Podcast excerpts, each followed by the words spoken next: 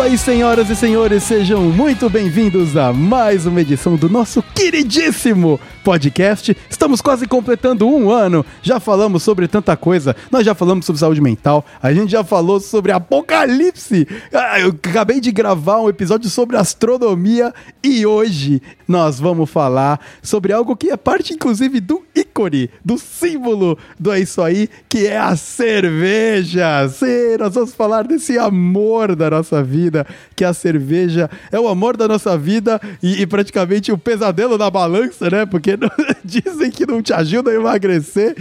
E pra gente falar desse assunto tão maneiro, cara, tão, tão gostoso, eu trouxe duas pessoas aqui que adoram cerveja, entendem muito sobre cerveja. Então, ouvinte, você junto comigo vai aprender muita coisa aqui, porque a galera é carregada de informação e também para contar história, como é que entrou no mundo da cerveja, né? Porque para quem vive no Brasil não é barato, não é barato. Então, eu gostaria de abrir a minha mesa aqui fisicamente, Covidão indo embora e tal, a gente volta realmente a conseguir fazer algo local. Leandro Berbel, seja muito bem-vindo ao Isso Aí. A sua esposa já participou, né? Chegou a sua vez, cara. Salve então, salve pessoal. Meu nome é Leandro Berbel, sou cervejeiro caseiro há algum tempo e espero trazer informação para vocês do processo cervejeiro, como a gente entrou nesse mundo. E espero que seja um papo bem bacana e vamos que vamos. Perfeito, muito bem. Muito obrigado, Leandro, por ter participado aqui. Tenho certeza que eu vou ter que controlar você, cara, porque o Leandro, quando começa a explicar os bagulhos, vira o senhor palestrinho e vai embora. Então, mas muito obrigado por ter participado. E junto aqui com a gente, ah, uma pessoa que eu conheci por causa do podcast, através, né, de amigos de amigos do, do cabelo que volta e meia participa aqui e descobri que ela tem um canal sobre cervejas e além disso, muito mais do que o canal, uma pessoa que gosta muito de cerveja. Então, Dani, seja muito bem-vinda a isso aí e obrigado por topar participar aqui com a gente. Eu que agradeço aí, Vitor, o convite. É, fiquei bastante honrada aí com o convite, porque eu não tenho curso de sommelier, né? Eu sempre gosto de frisar isso que é, não, não tô aqui para tirar lugar de ninguém, é, me colocando como pessoa assim, nossa, super entendida, super profissional, mas é o que você falou, eu gosto realmente de cerveja, eu acho que mesmo sem ter um curso, uma especialização, mas são ano, muitos anos aí consumindo, né, buscando informação por conta própria e tal, isso isso tem algum mérito também, né? Com certeza. E então é, agradeço aí a oportunidade de participar. Acho que vai ser legal trazer um pouquinho de da visão aí de consumidor para confrontar um pouco com a visão do Leandro como produtor e a gente ver o que sai dessa conversa. Muito bem, muito obrigado, Dani, por topar participar. E você, querido ouvinte, sabe como é o jogo é jogado. Antes da gente começar a falar sobre cerveja, eu vou passar um bloco de recadinhos rapidão e a gente começa em breve. Então, produção, toca o som aí, porque o episódio está começando agora!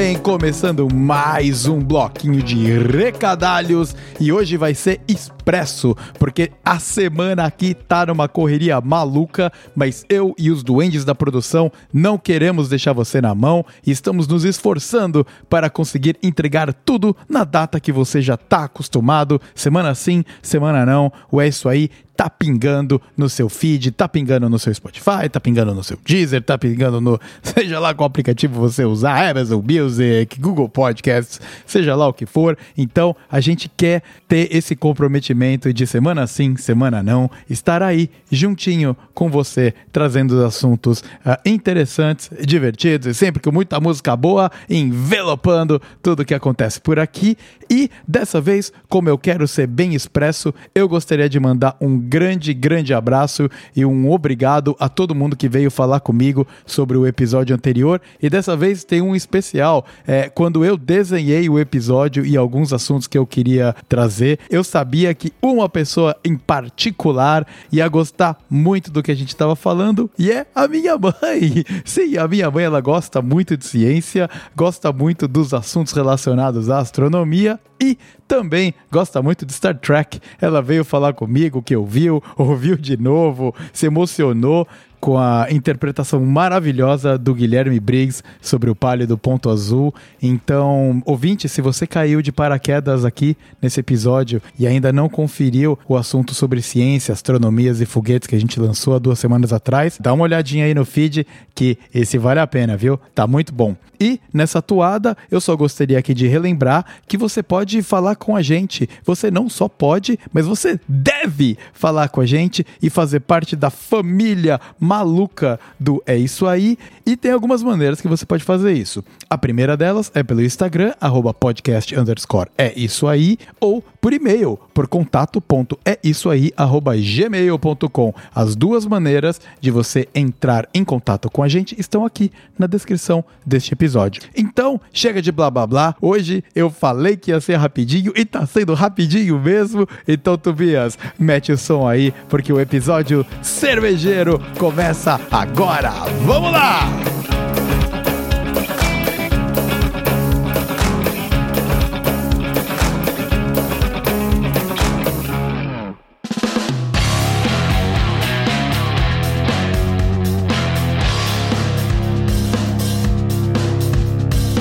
Vamos lá.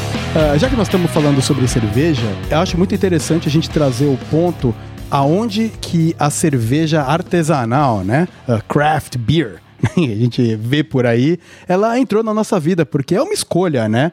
É uma escolha que depende de você ter o poder financeiro várias vezes para isso. Puta, quando você tá ali com, com a grana apertada, você não vai, não é essa cerveja que você vai tomar, porque o, o cara, o preço dela comparado a uma Kaiser, comparado a uma original, por exemplo, você vai no boteco, né? Você vai lá no boteco e bebe uma original, você paga, puta, eu não sei quanto que tá custando uma original hoje no, no Brasil, mas digamos que você pague, sei lá, 10 uh, reais na, na, garrafa de original. Talvez seja 14, isso. 14, é de 600 ml, tomei uma hoje no almoço. Isso, tá aí. 14. Muito obrigado, Dani, correspondente do Brasil aí, nos mantendo atualizados sobre o que tá acontecendo com os preços. Então você vai lá e paga 14. Ao mesmo tempo, o Leandro tem amigos cervejeiros aonde eles cobram quase 30 reais numa lata. Uma lata. Você vê, né? Então, a gente está falando entre 14 reais numa garrafa de 600, né? Que é a, a, a garrafa normal, do casco, e 30 e tanto numa lata, né? Só por causa que o processo, e é claro, não é uma produção em massa, mas antes da gente cair nesse assunto, eu gostaria de ouvir de vocês como é que vocês entraram no mundo de realmente abrir a carteira, tirar ali, né, o escorpião do bolso e começar a colocar dinheiro em cerveja boa. Bom, é, começando, é,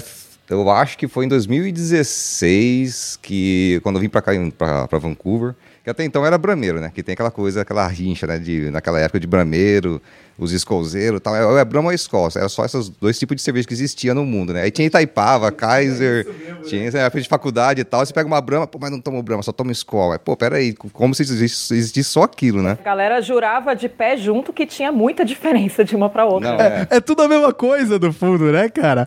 E, e, era muito interessante nessa época, eu tava na faculdade, né? Puta, a Itaipava, né? Ela, ela ganhou espaço, ela era mais barata e tal. Ela patrocinava os eventos de faculdade. Todos eles. E depois Odeio. foi a Devassa. Foi a Devassa, Devassa que pegou o lugar. Verdade. As duas, mano, as duas dão, um piriri filho da mãe, viu, cara? Principalmente Itaipava. Itaipava, principalmente. Meu Deus do céu, não sei o que acontece, cara. Não sei o que acontece. Se é que a gente pode falar essas coisas aqui no seu podcast, se você me permite, é a Itaicaga, né? Itaicaga. Bem ah, isso. É. Aí Aí voltando à história, vim para Vancouver nessa mentalidade, né? Que cerveja para mim é Brahma e Skol e o resto, né? Pô, é as melhores que a gente tinha, Brahma e Skol. Não tinha até então contato com a é, cerveja artesanal. É, eu acho interessante trazer que você tá falando veio para Vancouver a primeira vez que é você veio para Vancouver, isso. porque depois você voltou pro Brasil e veio de novo. Uhum. Então a gente tá falando aí de 2016, isso. né? Aí tem a história também do porquê eu comecei a fazer cerveja, né? Que eu vim para cá, aí foi o meu primeiro contato com cerveja artesanal, que aqui tem aquela coisa da cerveja on tap, né? Que é a cerveja de torneira, que é o chopp no Brasil. E esse conceito de chopp uhum. também, ele é... é errado, né? Que o chopp não é o, o copo ali da cerveja que você pega do barril. Chopp, no alemão, é uma medida para 500 ml, né? Então, a história do chopp no Brasil veio do quê? Trazer um pouco de história também. Olha lá, isso é história aqui, ó. Todos aprenderam. É, que quando estavam os alemães no Brasil tal, eles faziam cerveja, que é aquela cerveja da, da, alemã, da pureza alemã tal, né? Que é só levedura, água e malte. Isso é história, né? Até que ponto é verdade, eu não sei. Aí os escravos brasileiros, tal, o pessoal que via os alemães conversando, tal, e eles e só escutavam o alemão falando Chopin, Chopin, Chopin, e via eles bebendo aquela, aquela bebida, tal, né? Por que, que eles estão bebendo? Ah, eles estão bebendo chopp, né? Mas não porque era o nome, é porque as- como eles só entendiam que os alemão falavam chopp, né? Eles entenderam isso. E aí eu cheguei em Vancouver, tal, 2016, que foi toda aquela história, tal, que eu tinha decidido sair do Brasil, mas não é o, o assunto de hoje. Cheguei aqui e falei, ah, vamos no bar, vamos. Aí cheguei lá, o que, que você tem? Ah, tem essa cerveja aqui, é um tap. Mas o que, que é um tap? Ah, é chopp. Mas tem vários tipos de chopp aqui. Pra mim, o chopp era só uma coisa, entendeu? Eu tinha visto você chegando, sei lá, num, num bar, num pinguim, um Giovanetti e tal, em Campinas, me dá um chopp. É aquilo, é chopp Brahma e É Chopp. Brahma, é. Aqui E- não, aqui E não tinha- reconheceu nenhuma das marcas também, não, né, não cara? tinha. Ficou perdidaço Tipo, era ali. tudo cervejaria local, que também pra mim era um conceito novo e tal. Aí tinha, né, Lager, IPA, Red Ale, vários tipos diferentes assim. Eu, pô, que interessante. Deixa eu experimentar essa daqui, né? Aí peguei uma Red Ale na época, não sei. E achei bem interessante e tal. E comecei a me interessar pelo assunto. Assim, pô, existe cerveja além de Brahma e Skol, né? Uhum. Paralelo a isso também, de conhecer um amigo meu aqui que ele era cervejeiro caseiro. Isso foi que começou a despertar meu interesse em descobrir como que faz cerveja, da diferença de cerveja, que cerveja não é só o que a gente cresceu, né, sabendo no Brasil, que era o quê? Que a gente tem Brahma, Skol, Boêmia, Bavária e é isso. E, todos é o mesmo estilo, né, que é o American Lager, né? É. E então existe muito mais estilo além do, do basicão que a gente tem lá de Brahma e Skol. E aí que eu comecei a me interessar aqui. E daí, quando você voltou pro Brasil, né? Depois de passar o quê? Quase um ano que você passou aqui Fiquei nesse quase um período. ano aqui em Vancouver. E é. aí lá é que você realmente começou a colocar a mão na massa e produzir, né? Sim, é, eu fui pra Calgary, né, na casa desse amigo meu aqui, quando eu tava aqui no, aqui no Canadá, e ele tinha um mini laboratório na casa dele, que assim, o processo cervejeiro é bem legal, é bem interessante, só que tem os, as chatiças, né, então assim, é, é fácil, mas como tudo, se você quer fazer um negócio de qualidade, bem feito, tem os detalhes. Chatices não, tem, tem as peculiaridades, vai. É, tipo, questão tipo de controle de temperatura, Exato. sabe, controle da água, sabe, é uma coisa bem chata. O cara tinha um laboratório, era tipo o Mr. White do Breaking Bad, tá ligado? Cheio, da- cheio dos negócios e É, tal. você quando compartilhou os vídeos que você tinha gravado quando você tava lá do, do Brasil, todos os processos, eu até É, comentei. Cara, isso aí tá parecendo o laboratório de metanfetamina do Breaking Bad, né? Essa cerveja aí provavelmente era de escola alemã, né? Ela devia ser assim, 99,9 de pureza. É. Exatamente. Saía azul a cerveja também, que era E eu vi aquele laboratório, cara, fiquei, nossa, impressionado, assim, as panelonas tal, né, que aí tem vários tipos, né, várias formas né, de você fazer cerveja. E o, e o clássico, o padrão, é com três panelas, é uma panela para água, uma panela do moço, né, que você faz a abraçagem, e a última que é de fervura. Esse é o padrão que as grandes cervejarias têm, a diferença é esse cara, né, que em casa a gente faz com 20 litros, 50 litros. Uma cervejaria profissional, tonel, né? os caras fazem 100 mil litros. 100 mil litros. E o processo é exatamente o mesmo, isso que é engra- engraçado. O tempo que você leva para você fazer 10 litros é o mesmo para você fazer 50 mil litros, sabe? Não tem como você atropelar o processo e fazer diferente. O que E- muda é a escala, então, né? porque o negócio é muito biológico, né? Tipo assim, é muito. Você depende da levedura, que é um ser vivo. Para você quebrar o malte em açúcar fermental, você depende tipo, de beta-milase, alfa-milase, que é tudo processo. Tipo assim, que é, é biológico, é químico e não tem como se atropelar. Não é porque Não. você faz 5 litros que você vai fazer, fazer uma cerveja em 5 minutos, né? Então você tem o processo e é bem, é bem árduo, assim, né? É. Aí, na casa dele lá, ele mostrou como o processo, a gente fez, até fez uma cerveja junto, mas eu não entendia nada, entendeu? Pra mim era tudo fácil. Eu ficava vendo o cara fazendo cerveja e tal. Pô, bacana, mas o que que é isso aqui? E agora? E no final, né, saiu um, líquido doce pra caramba e amargo ao mesmo tempo, porque você coloca o lúpulo, o lúpulo é amargo. Amargo. Só que como não fermentou ainda, é um... Chama mosto, né, que a gente fala. Essa cerveja que ainda não é cerveja. Não é cerveja. Chama mosto. E é um negócio muito doido, que você bebe, é doce pra caramba e amargo ao mesmo tempo. É, é- é muito estranho. Com certeza, né, não bebi a cerveja, que depois de um mês só que ela ia ficar pronta, eu fiquei lá uma semaninha só na casa dele. E eu falei, nossa, cara, que bacana. Eu- aí eu já tava quase voltando pro Brasil, né? Isso foi em agosto, setembro, mais ou menos. Eu voltei pro Brasil em final de novembro. Cheguei no Brasil, falei, pô, Eu vou fazer. eu vou fazer. É. E aí, conversando com os amigos meus lá tal, tem um amigo meu que ele tinha comprado todo o equipamento. Comprado as panelas, tal, né? Tipo, comprado tudo. Aí fez uma cerveja, não gostou. Achou muito trabalhoso, ah, não quero, e largou os equipamentos na casa da mãe dele. Aí eu falei, pô, cara, você tá usando esses equipamentos aí e tal? Ah, tô nada, tal. Ah, então me dá aí que eu vou começar a fazer cerveja em casa. Aí que eu comecei a comprar livro, Comecei a dar uma estudada melhor, comecei a entender melhor o processo e falei, ah, vou fazer uma cerveja. A questão da receita é uma coisa que é aqui que entra o dom do, do mestre cervejeiro, né? Fazer a receita. E como era muita coisa para aprender, que era o processo de como fazer cerveja, o processo para não, né, não perder a cerveja, tem muito problema de contaminação, que é, o, é a pior coisa que pode acontecer. Você tá fazendo uma cerveja, você perde um mês para fazer a cerveja, no final você vê, puta, a cerveja contaminou. Mas contaminou, você tá falando contaminou do quê? É bactérias, fungos que você não quer. Então, tipo ah, assim, tá. é, não é que é tipo seu mesmo. relógio caiu na parada, né? Não, Ah, não, tá. é tipo... Ô, é- Leandro, não existe contaminação, né? Você sabe que se acontecer isso, você rotula como sour e vende, Sour e a, vende. vende a conta lata. E é nóis. Então, assim, era muita coisa pra eu me preocupar. Pô, vou fazer uma receita? Cara, eu nem sei como é que faz cerveja, como é que eu vou pensar É. numa receita? Mas então tem uma loja lá em Campinas que eles já vendiam uns kits prontos, assim, 20 litros de IPA. Aí uma caixinha que vem com malte, com lúpulo, com a levedura, já tudo certinho, na medida certinha. Você não precisa calcular, entendeu? Que tem Aham. tudo aquela coisa. Você quer uma cerveja com 9% de álcool. Certo. Aí para fazer 50 litros dessa cerveja, 9% de álcool, você precisa de 13 quilos de malte. Então tem todas essas contas, sabe? E eu não sabia nada daquilo. Então vou pegar esse kit pronto aqui mesmo, 20 litros, vou fazer. E aí que começou a aventura, né? Coloquei as panelas lá tal. Aí também tem a coisa da, da gambiarra brasileira, né? Que o equipamento bom é aquele equipamento que você tem as panelas toda bonitinha, né? Panela elétrica, que você coloca, eu quero 65 graus. Você dá o play, a panela mantém pra você. A gente, tipo, não tem dinheiro, não- equipamento bosta, né? Era um fogão a gás. Eu não tinha daquelas panelas que tinha o, o termômetro na panela. Não, a minha, tipo, era um termômetro que ficava boiando em cima, entendeu? Tipo aqueles termômetros de... É quase uma boia de pesca, né, cara? Né? Bem isso. E vamos lá, né? Tinha tudo na receitinha. Então coloca 15 litros de água, esquenta a água até 65 graus, coloca o malte, espera uma hora, aí depois faz recirculação. Isso tinha receitinha tudo lá e tipo assim, você meio que faz no automático, né? Tipo, você eu não entendia direito, assim, mas por que que tinha que fazer isso? Por que que tem que manter 65? Por que que depois tem que refrigerar? E foi daí que você começou a estudar, A estudar mais com livro processo, É, então- porque na verdade é química, né? Uhum. É praticamente você fazer uma aula de química porque você quer Né. fazer. Mas antes da gente cair, destrinchar um pouco mais sobre a fabricação de cerveja, Dani, compartilha com a gente como é que foi a tua jornada para entrar na cerveja artesanal. É, teve várias etapas, né? Como você falou, eu acho que, especialmente assim, há uns 15 anos atrás e tal, é, não tinha, né? Era como o Leandro falou também, era assim, cerveja era isso, era Brahma, era Skol, né? A Antártica, Kaiser, es- essas marcas normais que você tinha no mercado, que fazia aquelas propagandas ridículas na TV e tal. Mas acho que assim, claro que de, de muito nova, assim, né? Acho que to- tudo que é muito amargo a gente tende a não gostar, né? É difícil uma pessoa que goste de coisas muito amargas ou muito azedas desde sempre, assim. Então a gente tende a, a rejeitar.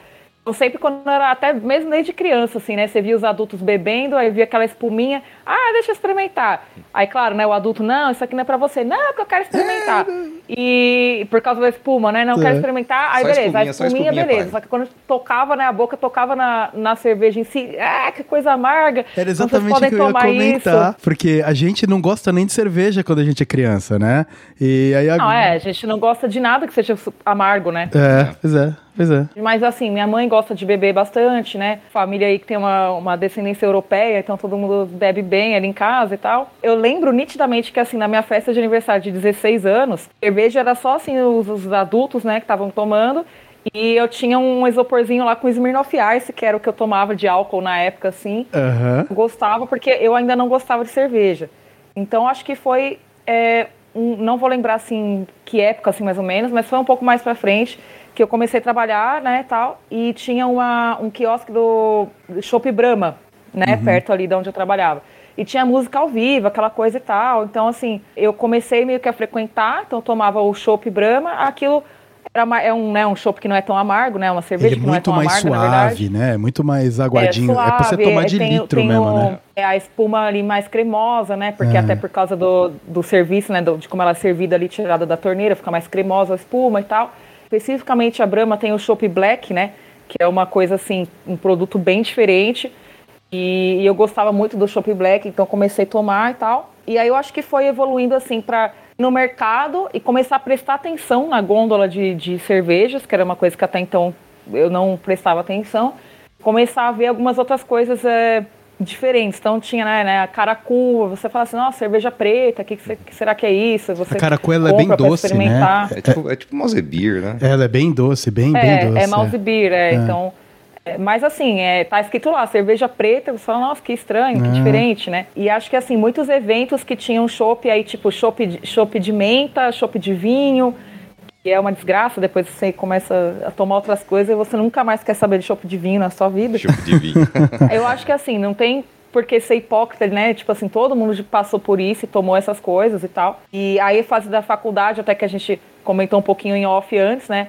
É, Itaipava patrocinava muitos eventos de faculdade. Só que chega uma hora que você fala assim, pô, esse negócio aqui, eu fico empapuçado, o negócio me deixa rotando, sei lá, meio É. esquisito e tal. E aí, sei lá, eu acho que você começa a conversar com as pessoas, as pessoas falam, oh, mas tem essa tal cerveja que é melhor, você já tomou? Tal. Com certeza, uma das cervejas assim melhores que eu tomei, subiu o nível assim, né? Foi a Erdinger. Cerveja de trigo, nunca tinha tomado. E é bem diferente, né? E tal. E eu falei, nossa, gostei disso aqui. Então, é, com certeza, antes de chegar nas artesanais locais, é, teve esse patamar das cervejas especiais, né? Que eles falam. Que aí já começa assim, uma premium lager, né? Aí acho que nessa época, acho que a Heineken estava começando, não sei se estava começando, mas pelo menos estava ficando mais popular. Você começava a achar com mais facilidade nos bares a Heineken. E a essa altura, acho que meu paladar já estava um pouco mais habituado com o amargor, então comecei a tomar mais a Heineken. Uma que eu lembro bem, assim, de, que tinha no mercado, que era fácil da gente comprar, era a Faxi, né? Que chamava atenção por causa daquela, daquela latona de um litro e tal. É, é E, imenso. Então pass- passou por essa fase das cervejas especiais que você encontra no mercado, mas eu sempre fui muito mais assim de tipo ir em eventos de música geralmente, que é uma coisa que eu gosto muito. E é, tem muito essa ligação, tem muito evento de música que tem cervejas artesanais e, e um particularmente que, que me marcou assim foi um Matanza Beer Fest, é um evento lá que era da, do Matanza e tinha lá várias barraquinhas de cerveja, inclusive algumas cervejas de banda que já tinha na época, eu acho que o Sepultura já tinha lançado a, a cerveja deles e tal. E eu falei, ah, que legal, né? Quero experimentar e tal. E tinha cervejas assim que eu nunca tinha ouvido falar, né? Que eram de, de cervejarias pequenas, cervejarias locais, mas você experimentava, podia pegar o copinho lá de 200ml, né? Pra experimentar. E, nossa, foi muito legal, assim, tipo, eu saí breaca desse, desse rolê, assim, foi muito legal. É, e aí você começa a falar assim, poxa, mas tem umas coisas bem diferentonas, né? Então, assim, apesar de eu ter saído breaca, eu lembro muito particularmente de uma cerveja que chamava Mula, porque ela tem 12% de ABV, e eu falei, realmente ela dá um coice em você. Nossa, é. Pô, 12% tá quase no vinho, É, né? eu não lembro, acho, não sei se era uma Imperial IPA com, com especiarias, tipo com gengibre, um negócio assim. Eu sei que era bem. Era uma, era uma pancada, assim, cara. Mas assim, aí você começa a falar assim, pô, tem coisas, te dão uma experiência sensorial, né? Agora a gente já sabe até falar esses termos, né? Na época a gente não, não sabia, mas a gente só fala assim, pô, mas o negócio tão diferente, tão legal, né? Então você começa a ver que tem tanta coisa pra explorar que por que, que eu vou ficar tomando sempre aquele negócio, aquele chá de, de malte lá, que é as cervejas que vende no mercado, você já começa a desgostar daquilo, né? Eu, come- eu costumo fazer um comparativo que é assim, é como se você comesse miojo, miojo, miojo, miojo, miojo. De repente você vai num restaurante italiano e come uma massa de verdade. Já era, é um caminho sem volta. Você não vai querer voltar a comer miojo, né? Exatamente. E, é, então, exato. foi mais ou menos assim- assim, tipo, através de eventos, que aí eu conheci- comecei a conhecer essas cervejarias menores, locais e tal, e ir atrás, tipo, ah, onde vai ter um outro evento que esses caras vão estar participando, quero ir lá ver e tal, e aí comecei.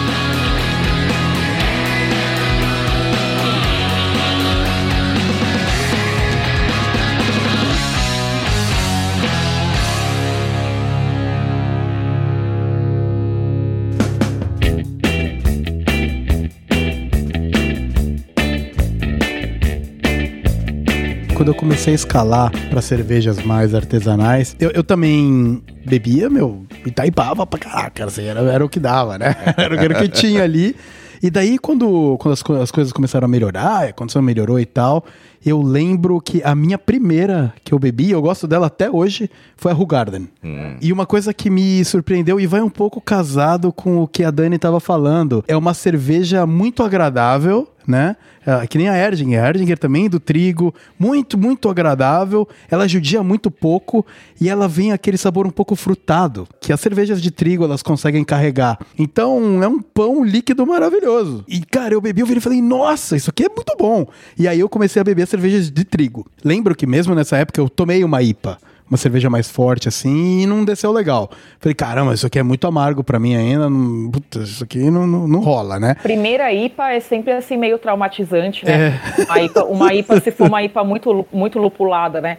Eu lembro claramente, nitidamente, a primeira vez que eu fui num pub aqui em São Paulo e é, eles têm bastante cervejas engatadas da Fuller's lá, né? E tinha a IPA da Fuller's e assim, sempre que eu ia lá, eu pegava a Honeydew, acho que era mais barata que eles tinham lá. E um dia acho que a Honeydew tinha acabado, aí falaram, ah, tem essa aqui, a IPA, e eu tipo meio que não sabia o que que era, ah, tá bom, vou pegar essa daí. E, meu, foi um negócio assim, tipo, que porcaria é essa aqui, né? Negócio é. muito amargo, assim. Mas é, é, realmente porque você tem que ir treinando o seu paladar aos poucos, não tem jeito, é. né? Parece que vem alguém com um tacape e bate em você assim, tá ligado? Porque, meu, agride muito, ainda mais se você pega desavisado uma dessas Sim. que tem o IBU alto, né? Que é o Bitterness Unit, que é o amargor. Uhum. Porra, cara, você não seca a boca, você não toma direito, né? Aí eu fui entendendo a ler o que, que é cerveja, porque antes para mim era teor alcoólico só, né? Aí eu entendi qual que é o índice de, de amarguez, né? e aí isso, e, e, daí eu fui entendendo e falei, ah, beleza, essa aqui eu acho que vai ser muito amarga para mim. Inevitavelmente, uh, um ano e pouco depois, eu tava bebendo já IPAs e IPAs e IPAs, e teve muito tempo que eu só tomava IPA, e agora eu dei uma regredida, porque a IPA derruba, cara. A IPA, ela dá, ela dá uma, ela dá uma derrubada. Inclusive, a gente tem IPA aqui na geladeira, que não é por onde a gente começou, mas a gente vai abrir em breve. E eu lembro que eu tive um, um papo com uma guria num, num desses pubs que eu tava aí, um papo bem merda, assim, sabe? Porque eu tava lá tomando a minha Ovais, né? A superioridade das pessoas, né? Hum. As pessoas se acham superiores pelos assuntos mais imbecis possíveis, né? E aí ela virou e falou assim: Ah, eu tava tomando Rugarden, inclusive. Tá tomando cerveja de menina. Ah. Aí eu falei: Caralho, o que, que, que é cerveja de menina? Ah, triguinho. Triguinho, é tudo docinho, cerveja de criança tem que tomar isso aqui. E ela tava tomando lá, mano, double IPA, sei lá o que. Os Eu falei, olha, é, velho, mano, tipo, lamento, cara. Só lamento que você tá falando. É, é lamentável é, uma mulher endossar esse tipo de, de comentário, né, e, e, perpetuar essa visão, né? Porque você falou que foi a guria, né, que falou isso pra é, você. foi, foi. A gente luta tanto, né, eu digo assim, nós mulheres cervejeiras, a gente luta tanto para desmistificar essa coisa do tipo, ah, cerveja para mulher é cerveja frutada, é cerveja com pouco álcool, é cerveja não sei o quê. Porque não existe isso, né? Eu conheço, tipo, vários homens que não gostam de cerveja amarga, que são fracos para álcool, então preferem cervejas um pouco menos alcoólicas e Exato. tal. Como eu conheço muitas mulheres que gostam de cervejas bem amargas, que é o meu caso, eu gosto bastante de cerveja amarga. Hoje, né, que já treinei bastante aí o paladar, consigo pegar bastante. Tem uma da Invicta que, é, dizem eles, tá? Eu nunca fiz o teste, assim, calculado lá, mas ela chama mil IBU, diz que ela tem mil IBU. Nossa! E e assim, ela é bem amarga. Tem a roleta russa também, que é uma marca é, brasileira que é conhecida por hum. ser tipo, altamente lupulada. É. E é uma coisa que, que me agrada, mas assim, não tem essa de, ah, não, você mulher tem que tomar tal coisa, o cara tem que tomar outra coisa. Tipo, não existe isso, né, cara? Vai do paladar de cada pessoa é, é, tão ridículo quanto você chegar e falar para uma pessoa assim, não, você tem que gostar de palmito, cara, palmito é muito gostoso. É, tipo, é. Cara, a pessoa gosta se ela quiser, tá ligado? Exato. É o paladar Esse dela. é o famoso beer snob, né, que a gente fala. E tem a trajetória do beer snob, né? O cara, todo mundo começa com lager. Lager é o ponto de partida de todo mundo. Então, é, é a que a gente tá falando, da Brahma, Skol e tal, é uma lager. É. Aí disso a pessoa descobre a IPA. Aí quer convencer todo mundo que a IPA é a melhor cerveja do mundo. Então é. você não toma IPA, você não toma IPA, você tem que tomar IPA. Você não... Aí depois da IPA ele vai pra uma sour. Aí começa, não, sour é a melhor cerveja. Aí começa a querer convencer todo mundo a tomar sour. Aí depois da sour vai pra uma RIS, né? Que é a Russian Imperial Stout. Isso. Que é uma. Geralmente você pega, pensa em stout, você pensa no, tipo, numa Guinness. Uma Guinness, é. Que é mais aguadinha e tal. Uma RIS é um coice de mula, tipo é. assim, é uma stout muito forte. É, o cara tá na Riz e quer convencer todo mundo de que Riz é a melhor cerveja do mundo e quer. E, então, essa é a trajetória do Beer Snob, né? Ah. Aí no final da escadinha ele volta pra Lager, que assim, a Lager. É, exato, porque feita... ele percebe que ele não conseguiu convencer ninguém, né? Ele percebe que as pessoas têm opiniões e paladares próprios.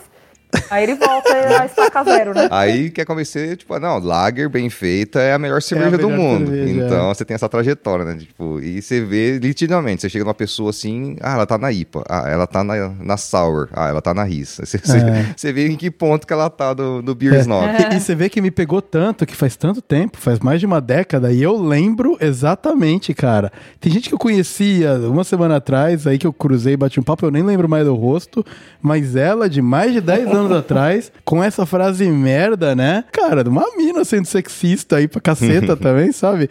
Me Nossa, surpre... é, é, é Né? Uma coisa pior do que homem machista nesse planeta é mulher machista. É, pois é, cara. Eu achei, mano, eu achei tão descabida a parada que eu virei e falei, velho. Aí eu lembro que ela, ela deu a palestra dela lá, porque que IPA era, era tão. Era tão, né, maravilhoso. Você É. me conhece, eu sou um cara bem honestão, assim, né? Eu virei e falei, olha, caguei, porque você falou e sai fora. e aí ficou nisso aí, velho. Mas me incomodou, cara. Achei, achei É desagradável. o tipo de pessoa que chega pra você, pega e fala: ah, não, não tomo Brahma porque Brahma é suco de milho. Skol é, suco de milho. Ah, É. um bebe e coloca milho pra baratear a cerveja. Não, cara, tipo, é. É um estilo de cerveja. Inclusive, eu tenho né, um livro de receitas de cervejas artesanais e tem lá a American Standard Lager, que é a receita da cerveja de massa, vamos dizer assim, né? Pra não ficar falando de marca, Brahma Skol. Então você pode fazer uma Brahma caseira, entendeu? É uma cerveja artesanal. Que é artesanal o quê? Você tá fazendo em casa ali, né, não é em escala industrial. Então não é que os- eles colocam milho para baratear a receita, fazer uma cerveja barata. Não, é que a receita pede, né? Que é pra fazer uma cerveja leve. Tá. Então aí a pessoa descobre a IPA. Nossa, a IPA é maravilhosa, é puro malte. Né? O Brasil também tá na, na moda do puro malte, né? Cerveja é puro malte, né? Essa cerveja é puro malte, cerveja é boa, não tem milho, né? É suco de milho, manja. É, é, e isso é, isso é uma falácia realmente, né? Porque é, é o que você falou do beer chato, do beer snob, querer achar que sabe sem, sem realmente ter estudado ou ter pesquisado alguma coisa. Por exemplo, na, na Espanha, quando eu fui, eu conheci uma cerveja lá chamada Voldam. E se você ler lá no- no- nos ingredientes do rótulo, é, vai, é, se não me engano, vai arroz, eu acho que, era, que vai na- no processo ali para fermentar e tal. E, mano, você trouxer essa cerveja pra cá, todo mundo vai falar, é, porque pô, os caras fazem cerveja de arroz, não sei o quê.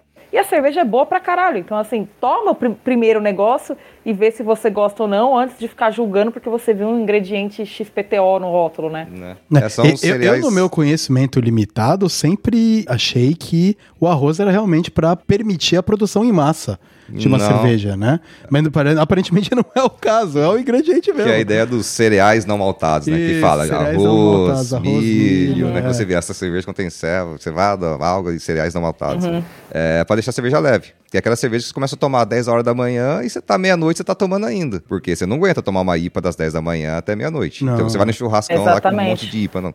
Então a, a proposta é, cai da na questão do cerveja... drinkability, né? Que as- esses beer chatos, eles querem às vezes te empurrar uma cerveja. Pô, realmente tem cervejas, ah, uma RIS, pô, legal, aprecio. Só que você não vai ficar 10 horas num evento tomando RIS, né? Tipo, é Uhum. humanamente impossível.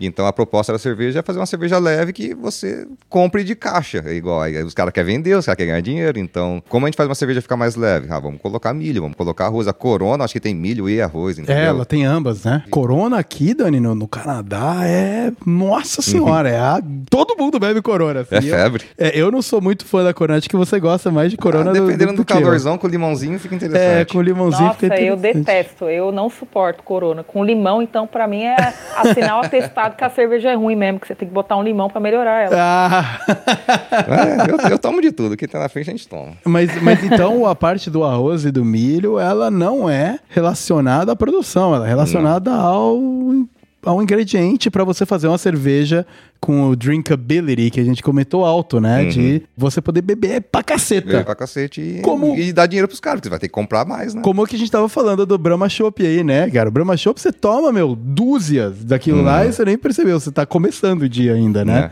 Exatamente. E isso não é uma coisa necessariamente ruim, né? Porque não é toda vez que você vai pra um rolê que você quer sair, tipo, breaco e tal. Às vezes é um happy hour de empresa, você só quer ali tomar uma brejinha é, suave, trocar uma ideia tomando uma breja. Então, assim, precisa existir, né? As Pilsen, as Lager, as coisas mais leves, assim, também.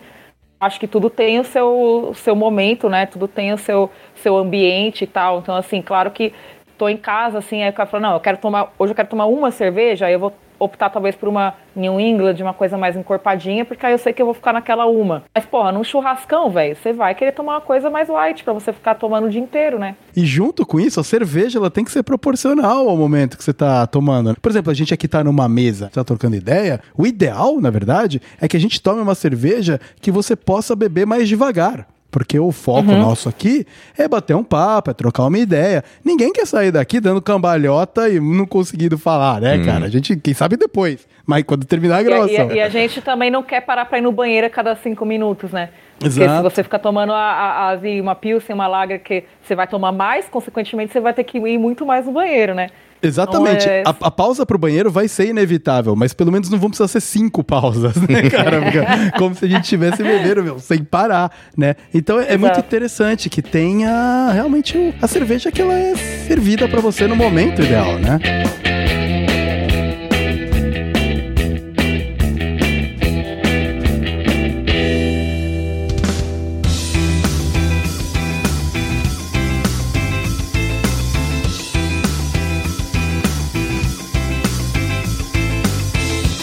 Fala pra mim assim, ah, não, eu não gosto de cerveja, eu falo assim, é porque você tá bebendo errado. Porque você não experimentou ainda algum estilo que te agrade. É tão variado que, tipo, é, é igual queijo também, né?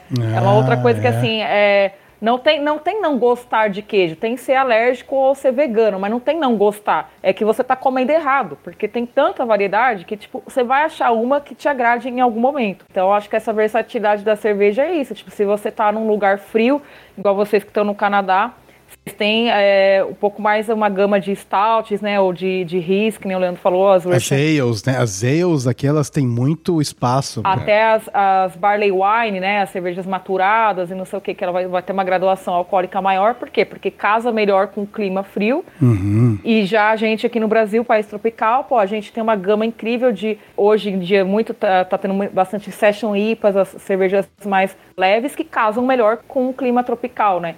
E, tipo, você vai fazer isso com vinho como? Não, não dá. Você não, não tem um vinho. Ah, vinho rosé tal. Vinho rosé é mais para um clima mais quente tal. Mas, assim, ainda assim ele não combina com todo tipo de refeição. Então, se você não tem a versatilidade com o vinho que você tem com a cerveja.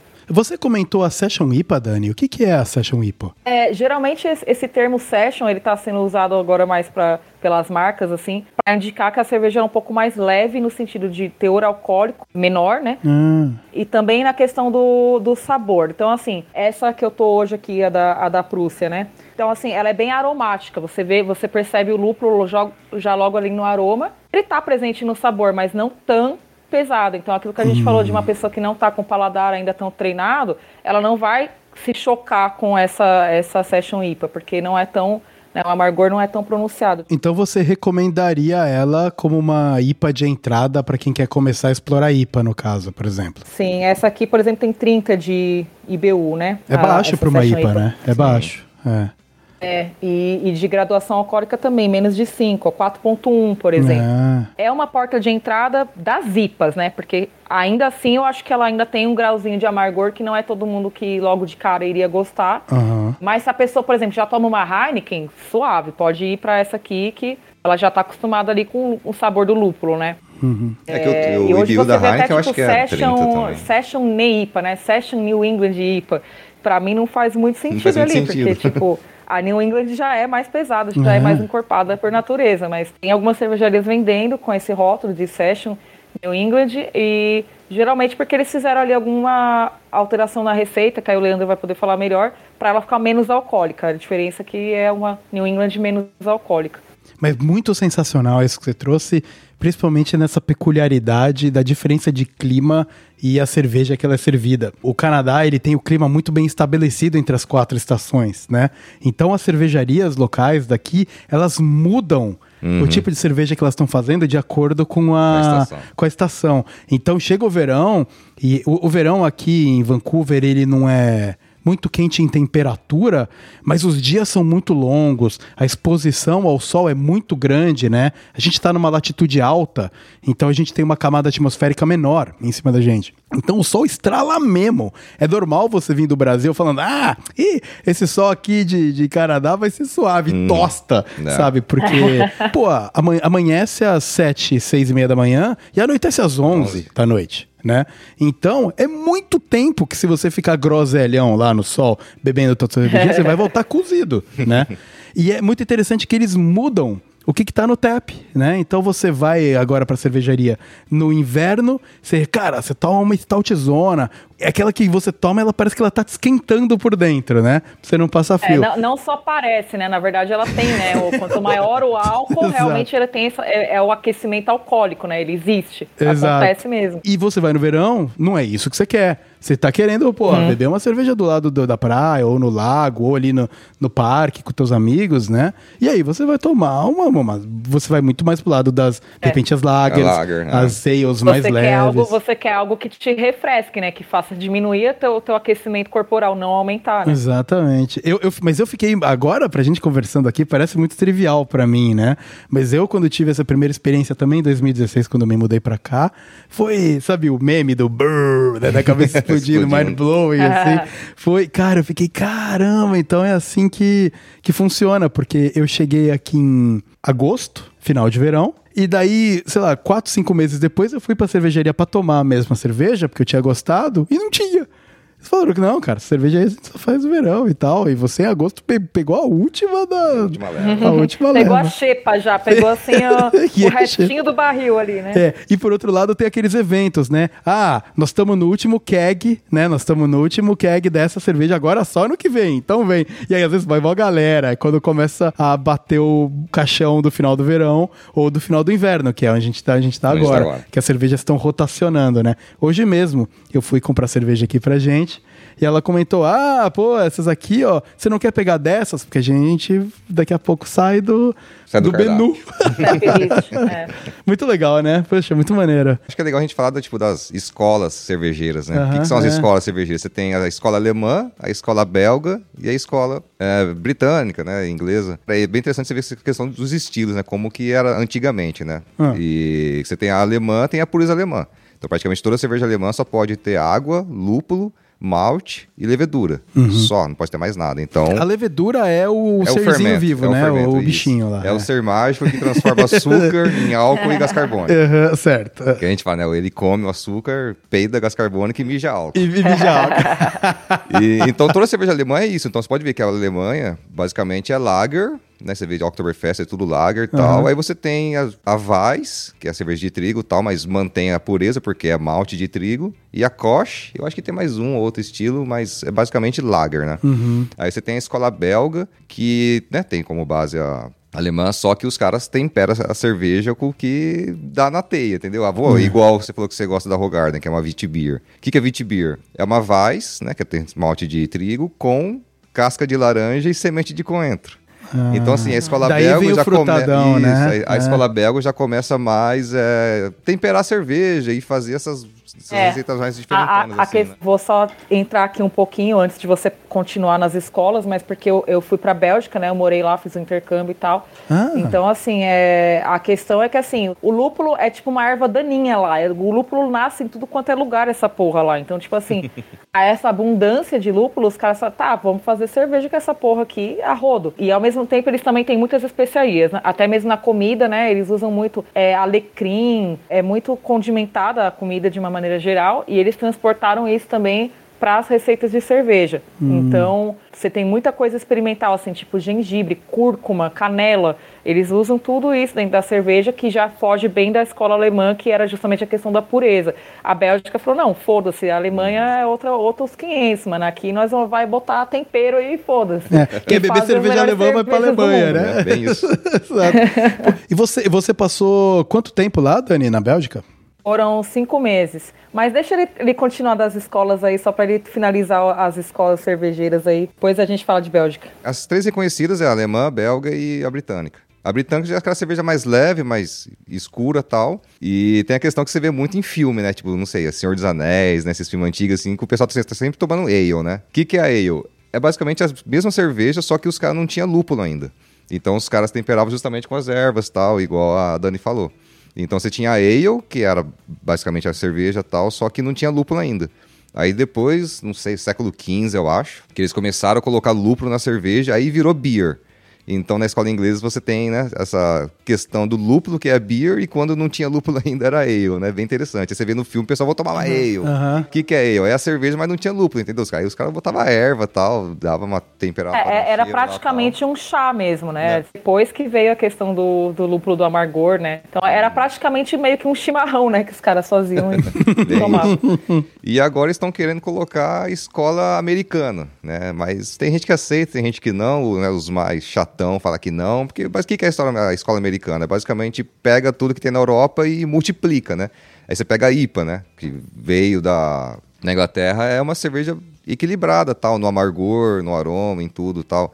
Aí chegam os Estados Unidos, pô, vou fazer uma triple IPA aqui, 120 de BU, manja? É. Então os caras, pô, cara, você só tá pegando a receita que já existe e deixando muito mais pancada, né? É. Você pega todas as Ah, é porque americanas. deve ser bom ter dinheiro, né? Aí Uhum. os caras, é, é tanto dinheiro que eles não sabem o que fazer, eles falam, ah, como que eu posso encarecer esse produto aqui? É, triplica, os triplica as ingredientes. coisas aí. É, Porque o americano tem toda essa questão, né? Questão de tudo ser grande. Ah, pô, os caras não têm a cabonetinha aqui. Os caras têm. Pô, fuck é, yeah! Bigfoot e tal. Exatamente, é. Então, e os, os caras trouxeram isso pra cerveja. Então, tipo, É. os americanos querem pegar uma receita bacana e deixar tudo no extremo, né? Extremo É. de amargor, extremo de aroma. E igual tem um- uma cerveja É, que eu mas, gosto. mas isso, isso dentro do nicho de craft beer, né? Porque, É. na verdade, a- o americano average American, assim, tipo, é, consome as cervejas bem light. Tipo, a, a Budweiser mesmo, né? Que é super popular lá, depois ela veio pro Brasil e tal.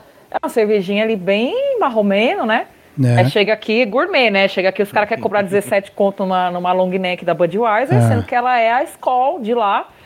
E, e não, não obstante, ainda eles têm a Bud Light, Ela né? é mais leve ainda. suave ainda. É, é. Eu, não, eu não suporto a Bud Light, cara. Até em filme, você pode ver, sempre tem esse filme que a galerinha vem com aquele six-pack, assim, mas, tipo, é umas cervejinhas, assim, bem mequetrefe, né? Acho que o average American mesmo, assim, não tem esse, esse hábito de tomar, que a gente falou, as cervejas, a triple IPA, não sei o que, isso já é uma coisa bem de nicho, né? É, é. É, mas eu acho que isso é a- o meio que em todo lugar, assim. Aqui no Canadá também. As cervejarias aqui, elas me parecem ter mais integração com o cara que toma uma cerveja normalmente pela quantidade, né, de, de cerveja. E aqui, por causa da riqueza de recurso hídrico, ajuda, né, porque a água aqui é boa, Uhum. pelo que eles falam, né. Então, talvez o preço aproxime um pouco mais, mas mesmo assim, cara, você vai lá na, nas liquor store, né? Comprar sua cervejinha. Meu, são caixas e caixas de Budweiser. Aí tem a Cocani, né? Que são as cervejas, as- a versão da Budweiser daqui. né, Molson. e A Molson, que é terrível, a Caribou. Itaipava, né? É, sabe? Tem todas essas versões, tem aqui também. E a galera É, bebe, é. meu, muito, muito. Mas aí é aquela pegada de uma atrás da outra, assim, tá, tá, tá, tá, tá, tá, tá. É, né, é outra, realmente outra, outra pegada, Outra pegada. né? Mas a escola americana, então, é basicamente um. Pega a breja que ele, já existem as receitas e faz on steroids. Faz ela é. mais cabulosa. Tem uma cerveja que eu gosto pra caramba, cara, que tipo, que é dub- Double Dry Hop New England Double IPA. Tipo, os caras. Tem, Double, tem o Dry Hop. é o que double Dry Hopped New, New England, England Double, Double IPA. IPA. Puta que, que tá vida, cara. Eu acho que a, a- regra dos marqueteiros é assim, quanto mais palavra tiver, mais caro você pode vender, né? É, Então, deve ser. Vira uma sigla isso porra. aí, não Sim, vira? é, tem que colocar, né? DDH tal, 2X, NE, IPA, entendeu? Caraca, nossa senhora. E vende essa ideia, entendeu? Pô, tipo, o dry hop. O dry hop é você pegar o lúpulo, colocar no fermentador e largar lá só pra ter o aroma. Porque o lúpulo, assim, se você coloca na parte da fervura da, da cerveja, você vai extrair os óleos lá tal, né? O alfa-ácido e tal, e vai deixar a cerveja amarga. Se você coloca o lúpulo no fermentador, você não vai extrair o amargor, porque tá frio, né? Não tá quente ali, não vai extrair. Só que você tira o aroma, você tira só o óleo do aroma. E o cara faz isso duas vezes, entendeu? O cara faz uma, pô, legal, deixa eu fazer de novo, aí faz de novo. E lúpulo é muito caro. Eu lembro que eu fazia cerveja no Brasil, o ingrediente mais caro é o lúpulo. É, sei lá, o mesmo 400 lúpulo que nasce na. Bélgica como erva Com daninha. erva daninha, justamente. Exatamente, mas é, mas é justamente por que que nasce lá como erva daninha, assim, tipo, em todo lugar? Porque o lúpulo é uma plantinha chata que ele gosta mais do frio, né?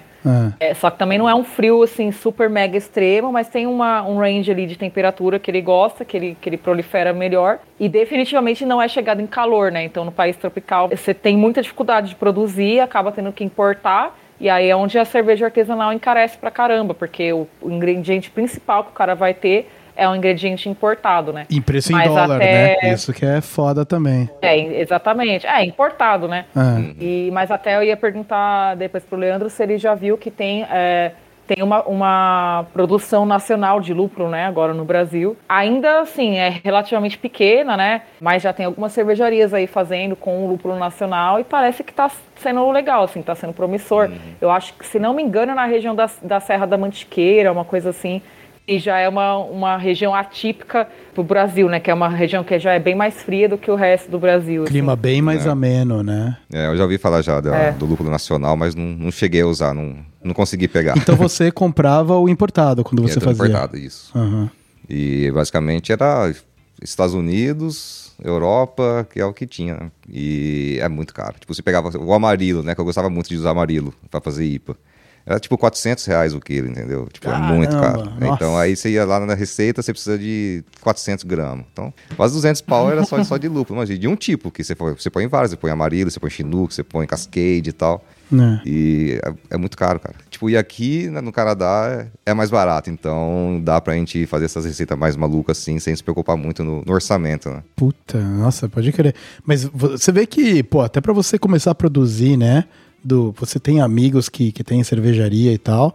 E a gente comentou mais cedo no episódio do preço da lata, né? Quando você me falou, eu falei, É, caraca, então. mano, nossa senhora. O insumo é caro. O insumo é caro e você manter o business aberto é caro também, né? Porque uma coisa assim, você pega a Ambev, ah, vou fazer aqui, não sei, um milhão de litros, entendeu? Então, os caras têm que comprar toneladas de malte. Então, é mais barato, né? Tipo, você comprar toneladas de malte, toneladas de lúpulo e tal, e fazer a cerveja. Uma micro cervejaria, como a escala menor, você compra menos, você paga mais caro. Isso é, é lei básica do mercado, Do né? mercado. Tudo que você vai comprar pelo, pelo atacado, em quantidades gigantescas, você acaba pagando men- menos, né, proporcionalmente, assim, por, por litro ou por quilo. Ao passo que a produção menor acaba tendo que repassar esse custo, porque não tem como, é que você falou, pô, custou lá 400 reais de, o quilo de, de lúpulo lá, como que eu não vou repassar isso? Se eu não, É. não repassar isso, eu não tenho, né, eu, não- eu vou pagar para trabalhar, tipo, eu não vou ter lucro nenhum, né? Qual é o volume? Quanto você produz, por exemplo? Claro que vai depender do tipo de quanto lúpulo vai Sim, da determinada receita. Mas o quanto vira, por exemplo? Se você paga lá o seu um quilo de lúpulo, quanto Então, que você vamos- conseguia produzir? É, uma lager, vai. Uma lager você tem muito mais malte e pouco lúpulo. Então é uma cerveja que é- fica mais barata para você produzir. Uma receita de 50 litros, você gasta aí 100 gramas de lúpulo. Ah, no máximo, tá, no tá, máximo. Tá. E uma IPA já, o céu é o limite. Foi o que eu falei, você vai usar lúpulo para dar o amargor na cerveja, você vai dar, usar lúpulo para dar o aroma, você vai dar, usar lúpulo para fazer o dry hop, para dar mais aroma ainda. Uma IPA, vamos dizer assim, igual a gente tem aqui a Fat Stug. Uhum. Tem muito amargor, igual o diabo do amargor, né? Uma cerveja da Moreta Lúcia. Ela tem muito amargor, mas tem pouco aroma. Então você bota lúpulo na parte da fervura, então você consegue gastar menos do que um lúpulo do aroma. Para você trazer o aroma no dry hop e tal, é, você gasta muito mais. Então, numa receita aí de 50 litros, uma IPA que você quer deixar um aroma legal, você gasta uns 300, 400 reais para fazer 50 litros de cerveja. A Fat Tug, pra mim, ela foi uma dessas experiências. Sim, Caralho. em 2016. Não, porque ela entra com os dois pés no teu peito, assim, ó. Você toma ela e ela. E a lata é linda. As latas aqui, elas são um pouco mais artísticas, né? Elas têm muitas ah, cervejas artesanais, elas gostam muito da lata artística, né? E, meu, a lata é, isso- maravilhosa. Isso, chegou aqui no Brasil também. Essa, Chegou, né? Popularizou bastante essa coisa das cervejarias. Claro que toda cervejaria vai ter a, a sua identidade visual ali. Claro. Mas eles estão investindo pesado em, em artes muito foda pro rótulo, porque eu acho que vem daquilo que a gente falou, tipo, ah, como é que você começou na cerveja e tal. Cara, um rótulo que chama atenção é um, é um ótimo chamariz para uma pessoa que não conhece experimentar o teu produto, né?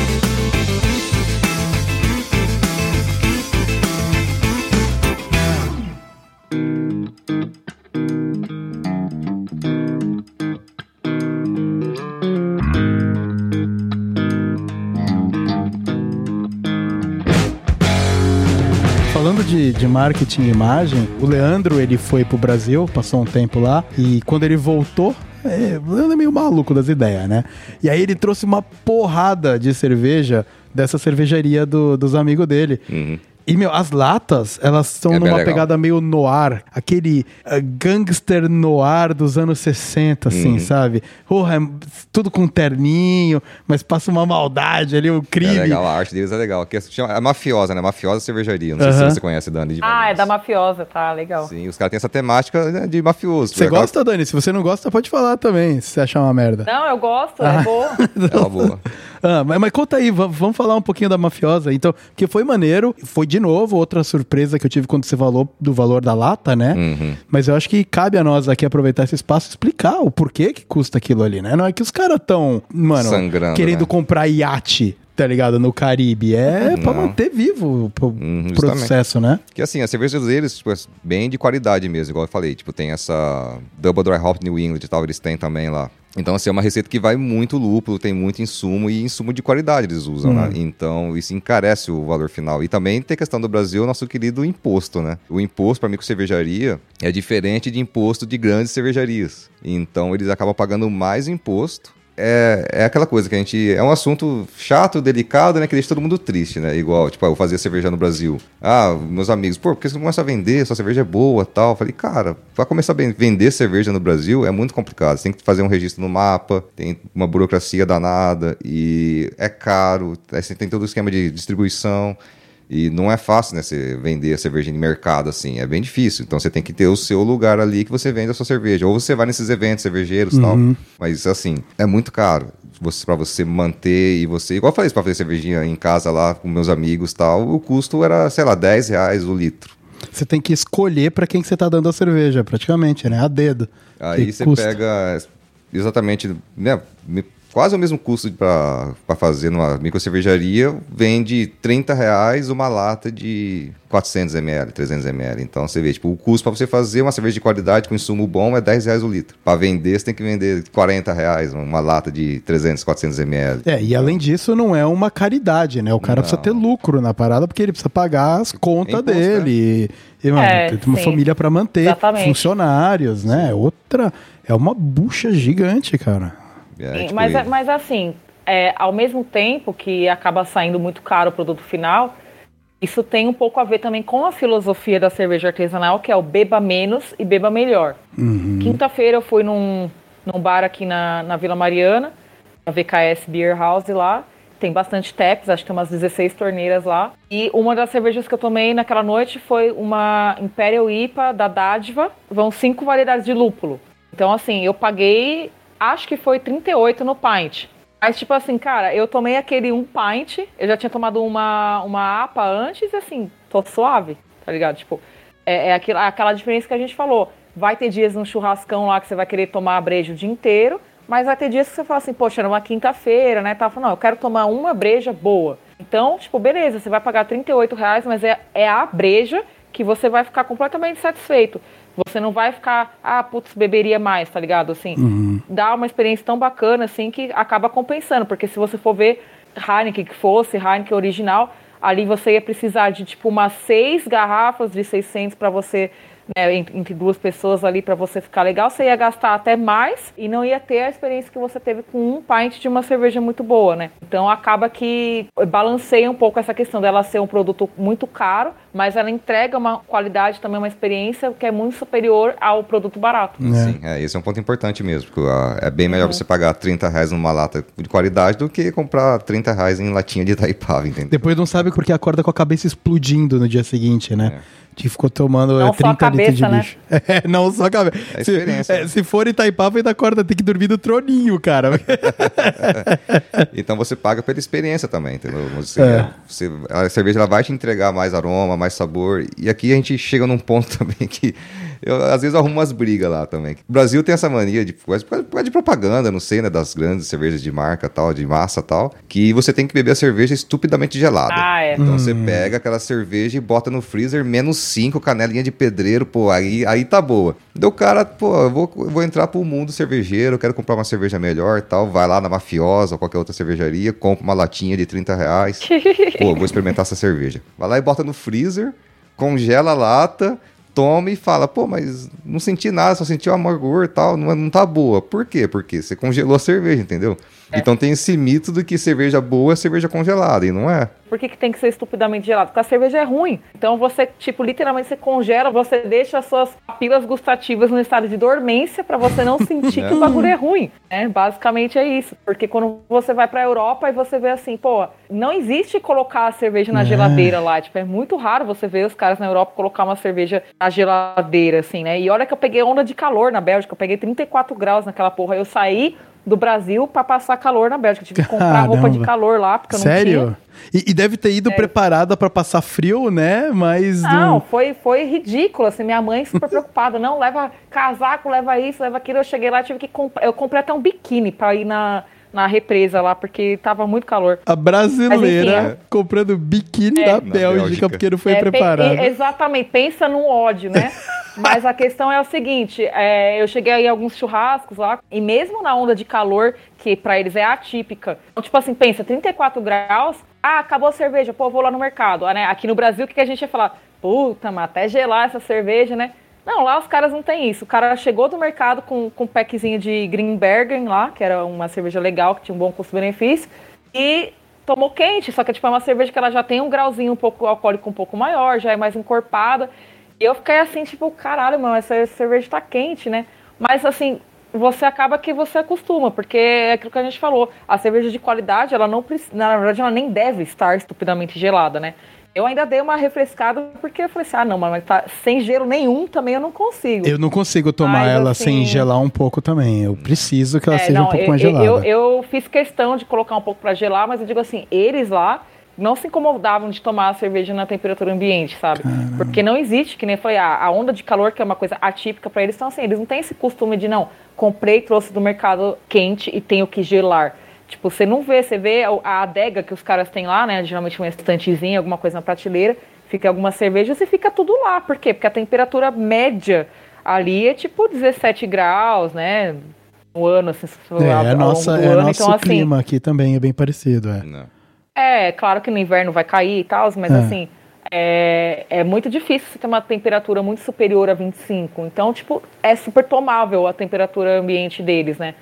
É. É, agora aqui no, no, no, Brasil, né, então tem essa coisa, além de ser calor, então seja o cara automaticamente pensa, não, eu tenho que tomar um negócio estupidamente gelado porque está muito calor. Para refrescar. E a cerveja é ruim, então aí tem que ser mais gelado ainda para eu não sentir na minha língua que o bagulho é ruim, né? A temperatura muito baixa, ela faz a gente não sentir gosto. Não mas para qualquer coisa, né? É uma coisa da papila gustativa.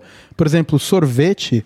Se você toma um sorvete, mano, e quando ele tá empedrado, geladão, é, você não, não sente gosto nenhum. Nada, nada. Por melhor Sente. que o sorvete seja, assim. Então é aquela parada, né? Quando você vai em sorveteria aqui, serve um sorvetinho pouco melhor. Aí em São Paulo, lá em São Paulo tem várias, essas que aqueles gelatos, hum. né? É gelateria, exatamente, é, gelateria. O sorvete não é nem tão gelado assim. Ele, ele é, claro, geladinho, porque, pô. Mas não é empedrado. Não é empedrado, então aí você sente, sei lá, é. o pistache do sorvete, assim, sabe, por exemplo.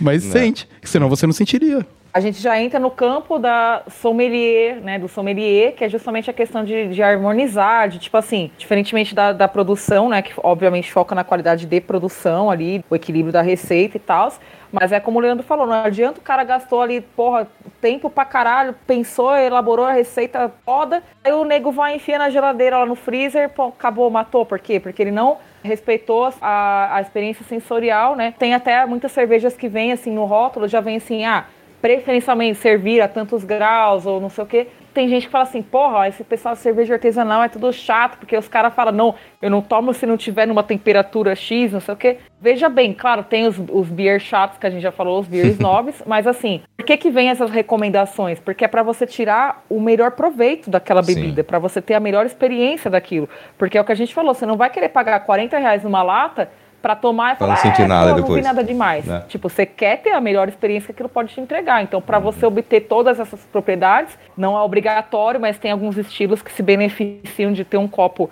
ali mais adequado, porque vai trazer um aroma. Não é cagação de regra, é porque, tipo, tem uma área de estudo, que é o sommelier que faz isso, que ele já testou, tipo, já tomou essa cerveja de tudo quanto é jeito que você possa imaginar e falou, ó, esse aqui é o que traz a melhor experiência. Uhum. Então vamos falar de copo. Vamos, vamos falar dos copos, vamos entender aí. Porque, por exemplo, a diferença entre os copos, vocês até, no, quando a gente tava batendo papo lá no, no, grupo antes de fazer a gravação, meu, manda lá, cara, um zilhão de tipos de copos diferentes, né? Tem o copo da Pilster, tem o copo da, da cara, da, da Dunkel, tem o copo da, da Witch, tem o copo da Lager, tem copo de todas, né? E, e eu, particularmente, a, a, minha experiência, o, o, copo da Witch, que é aquele copo altão, altão. que tem aquela barriguinha em cima. A Vice. É, uhum. É, isso, da Vice. Isso. A Vice e a Witch não é a mesma coisa? São coisas diferentes? Não. É, a, a, base é a mesma, a Weiss Beer, então você tem o malte de trigo e tal, e é isso. A uhum. Wheat Beer tem como base a cerveja de trigo, só que também você coloca casca de laranja e semente Ah, tá. Tá, então, então o termo certo é Weiss. E muda o, a levedura também. Tá, então o termo, o termo correto é seria Weiss. Então, uhum. então, então esse copo da Weiss é aquele copo altão, né, super alto, com uma barriguinha em cima, né? Então, ele, sabe, fica uhum. com aquele negócio assim esquisito ali. E a minha experiência, mas quando eu ia mais em bar e você pedia um pint, vem uma caneca com cerveja. Ei, meu, dependente da uhum. cerveja, vem uma caneca com uma cerveja, assim, né? Mas na experiência de vocês, claro, vocês, meu, muito mais elaborados do que eu, que mais bebo do que faço qualquer coisa. Vocês sentiram a diferença de tomar as mesmas cervejas em copos diferentes, assim, falava, caraca, mudou a minha experiência sensorial, o pegar um copo diferente para uma cerveja diferente, isso entra junto na parte. É, é. é igual um prato. Você vai num prato de um chefe famoso tal, tem toda a questão da apresentação também, ah, né? Então você pega um prato bem feito, saboroso tal, mas está meio mal apresentado. E é o que você vê tipo, no Masterchef da é, vida, né? É. A apresentação é tudo. Então, você vê um, o copo ali tal, do estilo tal. Pô, você já começa a comer a cerveja pelo olho, né? Se supor, ela tá bem apresentada, é. o... Mas, mas o, a questão do copo não é só a apresentação, pelo que Sim, eu não, entendo, não, né? Não, tem a questão sensorial também. Então, você tem, por exemplo, a, a IPA, né? Você tem o, o, clássico lá, o Pint e tal. Ele melhora a sua percepção dos aromas tal. Então, tem cerveja que é mais alcoólica, que tem a boca mais fechada. Então, tem tudo isso para não vir aquele cheiro de álcool na. Quando você está bebendo. Isso. A Dani pode explicar bem uhum. melhor do que eu nesse quesito, acho que ela é mais expert. mas é basicamente de acordo com o estilo, de acordo com o aroma que ela quer entregar e também com o teor alcoólico, é o que define o desenho do, do copo. Eu, eu não acho que assim, nossa, necessariamente você tem que tomar a cerveja naquele copo que foi designado para ela. Você tem uma certa mobilidade ali que você pode usar outro copo. Mas tem alguns estilos, cara, que o copo ideal, quando você toma em um copo diferente, você entende por que, que existe um copo ideal para ela. Hum. Um, um do melhor exemplo que a gente pode ter é o da Weiss que você falou. Por quê? Porque a, a cerveja de trigo é uma cerveja que ela espuma muito, né? Ela tem uma carbonatação, que a gente fala, muito grande ali, a espuma é muito persistente, ou seja, ela forma bastante, fica uma espuma alta. E não desce, né? Fica lá. É, tipo, não é aquela espuma que ah, formou, mas daqui a pouco ela some. Não, ela persiste no copo. Então, o que, que vai acontecer? Se você for num, num botecão lá e pedir o, o clássico copo americano, cara, você se fudeu, porque você só vai conseguir colocar um, um golinho de cerveja ali, porque ela vai subir, vai fazer uma espuma, uma espuma hum. você vai se atrapalhar inteiro, você não consegue tomar aquilo. Então é por isso que o copo de Weiss, especificamente, é aquele copo alto. Você pode ver que quando um garçom, ou, ou você mesmo, se você soubesse servir, faz o serviço direitinho, a, a quantidade da garrafa de, de 500 ml, ela dá certinho até a marquinha ali que, que seria realmente a cerveja, o líquido, e depois dali para cima, que é a parte gordinha que você falou, é a espuma.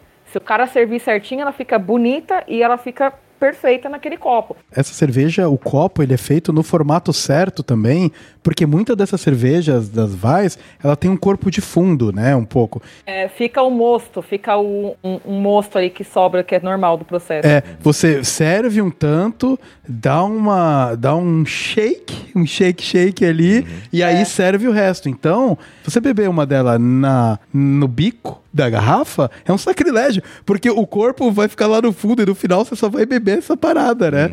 É, assim como tem outras cervejas que se servem em taça, que geralmente vão ser as cervejas mais alcoólicas. Então, assim, as tripel belga, quadripel, que tem um, um nível bem alcoólico elevado, eles vão ter a boca mais larga, que é para meio que dissipar o álcool, que é que o Leandro falou, porque elas têm uma, um álcool tão forte que tem algumas que você vai tomar, especialmente as belgas, que, cara, você tá chegando perto do teu nariz assim, você fala, uh, ah. álcool, sabe? Tipo, é, é, um negócio assim. E aí o copo com a boca larga, tal, ele vai dissipando um pouco desse álcool, então já fica menos, menos agressivo aquele álcool.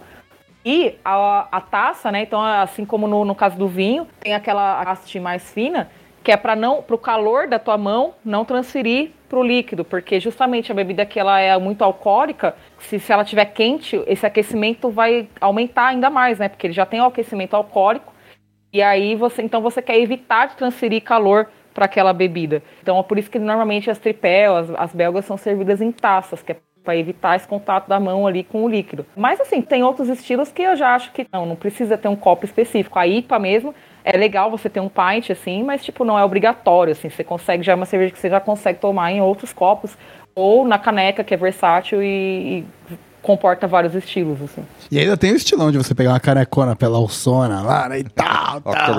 Exato, você fica se sentindo um alemão Oktoberfest, né? Interessante, acho que eu vou começar a encher menos o seu saco agora. Eu fico enchendo o saco do Leandro, Dani, que, que ele tem um zilhão de É. copos, né?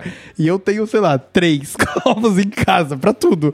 Então, é, uh, quem sabe eu vou começar a encher menos o seu vi, saco. então chega com a latinha lá, ô, pega uma taça ali e tal, a taça da IPA, a taça não sei o quê. Ah, vou tomar no bico aqui na latinha mesmo tal. Falei, não, pega a tacinha, é mais legal, pô, é outra experiência. É verdade, é verdade. É, mas é engraçado, tem a questão da apresentação, mas assim, isso pode ser negativo às vezes em alguns aspectos. Tem uma cerveja belga famosa que é a Quack, com K assim, Quack, e cara, é um copo assim ridículo. É um copo muito estranho, que ele vem com uma base, um suporte de madeira, Nossa. e ele é um negócio que meio que imita um um becker, vamos dizer assim, uma coisa meio de, de química ali, sabe? Que ele não, ele, você não consegue já. apoiar o copo na mesa, assim. Você tem que apoiar naquele suporte, porque ele, a base é redonda, ele não para em pé. Que porra é essa, cara? Então, quando você vai na cervejaria é, ou da própria Quack ou uma outra cervejaria qualquer que sirva a Quack, geralmente eles trazem nesse copo específico, nesse suporte, é uma merda, porque eu falo assim, velho, eu gosto de coisa prática, eu quero tomar minha cerveja em paz e apoiar em qualquer lugar que tiver livre na mesa. Eu não quero ficar, nossa, não, eu vou aqui com suporte de madeira pra encaixar o copo. Mano, você vai pedir pra um bêbado encaixar o copo no suporte de madeira, filho? Não, pelo amor de Que Deus. ideia errada isso aí, né? Exatamente, É. ideia errada. Exatamente, isso aí é ideia. tem a gente já derruba. certo. Ideia só que não. errada? A, a gente já derruba os copos naturalmente, cara, com a base normal dele. Imagina com, com a base Base redonda. Depois eu mando a foto pra vocês verem, que eu Manda. fiz questão de tirar, lógico, a foto com o copo lá, assim, mas eu odiei, eu pedi a a cerveja, porque, né, estando na Bélgica, você tem que pedir lá. Inclusive, não achei a cerveja tudo isso. E ainda por cima vinha nesse copo que, tipo, atrapalha pra caralho. Eu falei, meu, que, que zoado, vou ficar aqui na minha lef mesmo, que eu ganho muito mais. Né?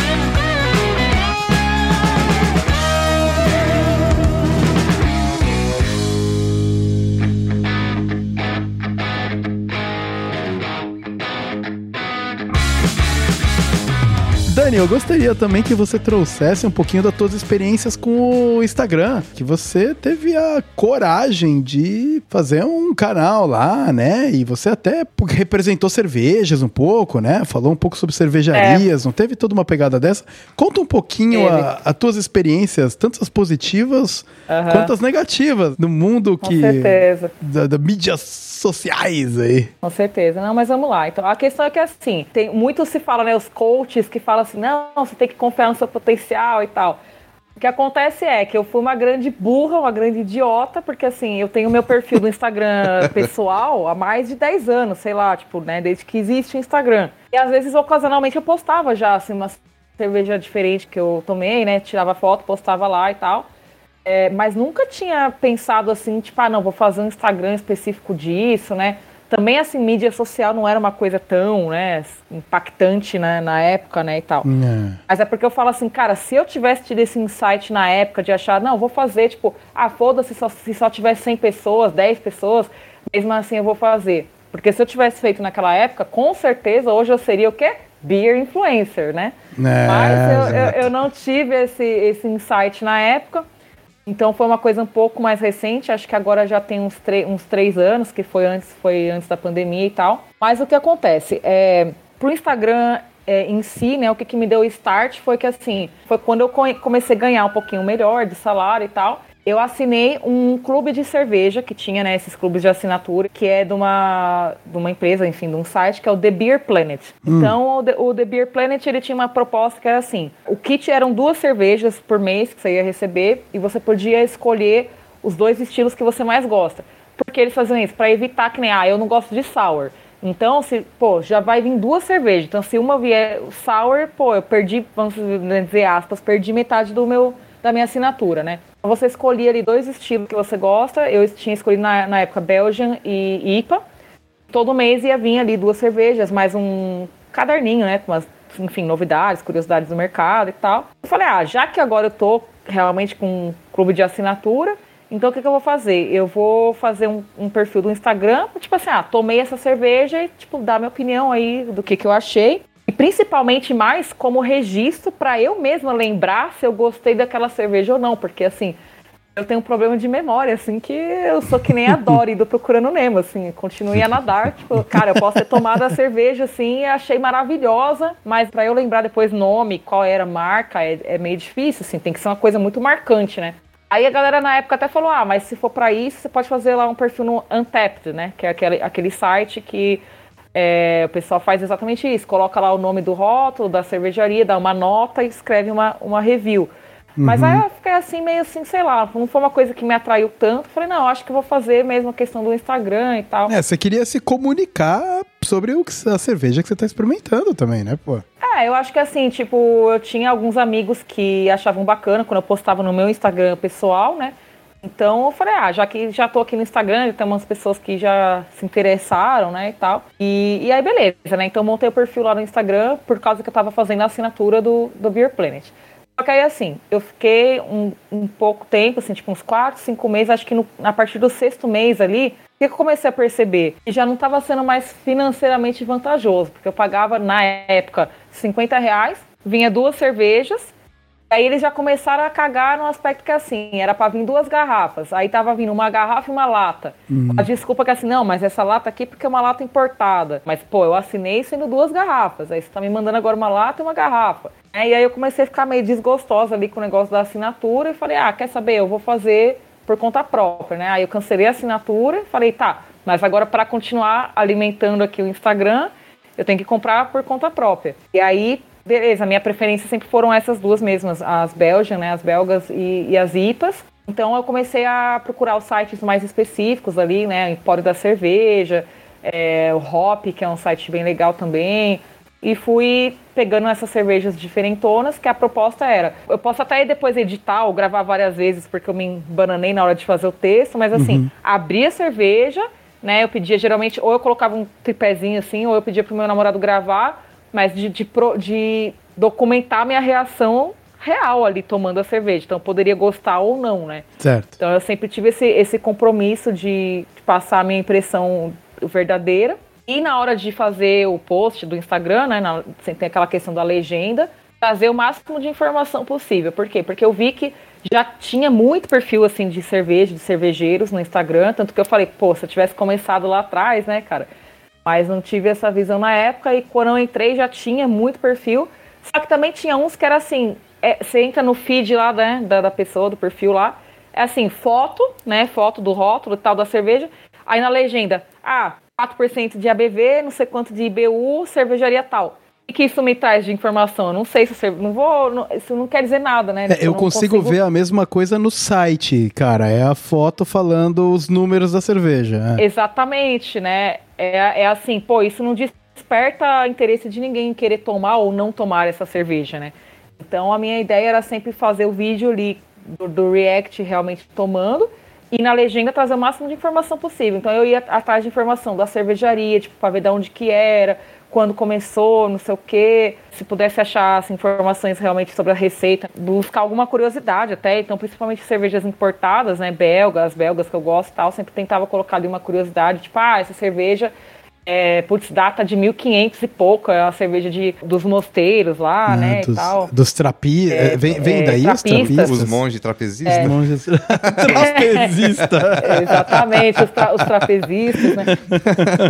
É trapista, gente. É. é. eu, tenho, eu tenho até um post no meu, no meu perfil lá, né, que eu brinco com isso, porque tava essa piada aí na época do, dos monges trapezistas, que eu falei assim, ah, essa aqui é uma, é uma cerveja trapista, não é uma cerveja tipo trapista, né? Porque não existe tipo monge, né? Ou você é, é monge ou você não exatamente. é, Exatamente. Né? Não tem essa, então assim, vamos tomar cuidado, né? Então sempre trazer essas informações, tipo, poxa, gente, para a cerveja ser considerada trapista, pô, ela tem que ser fabricada dentro de um mosteiro, só tem tipo 14 no mundo, acho que agora são 13, parece que teve uma que perdeu o selinho lá de trapista e tal. Então, assim, a proposta era essa, trazer assim o máximo de informação possível, com um vídeo curto também, para não ficar aquela coisa, né? Porque no, no YouTube, né, que é uma plataforma diferente, eu vi às vezes, puta, também era foda, né? Um vídeo de meia hora pro cara colocar uma cerveja no copo e aí ele ficava assim. Você via que o copo já tava suando assim, né? E o cara assim, não, porque essa cerveja, porque os aromas. Mano, toma essa porra, tá esquentando, velho. Ah. Sabe? Aí eu ficava, eu me dava um nervoso daquilo. Eu falei assim, não, eu não quero fazer vídeo longo, eu quero fazer um vídeo curto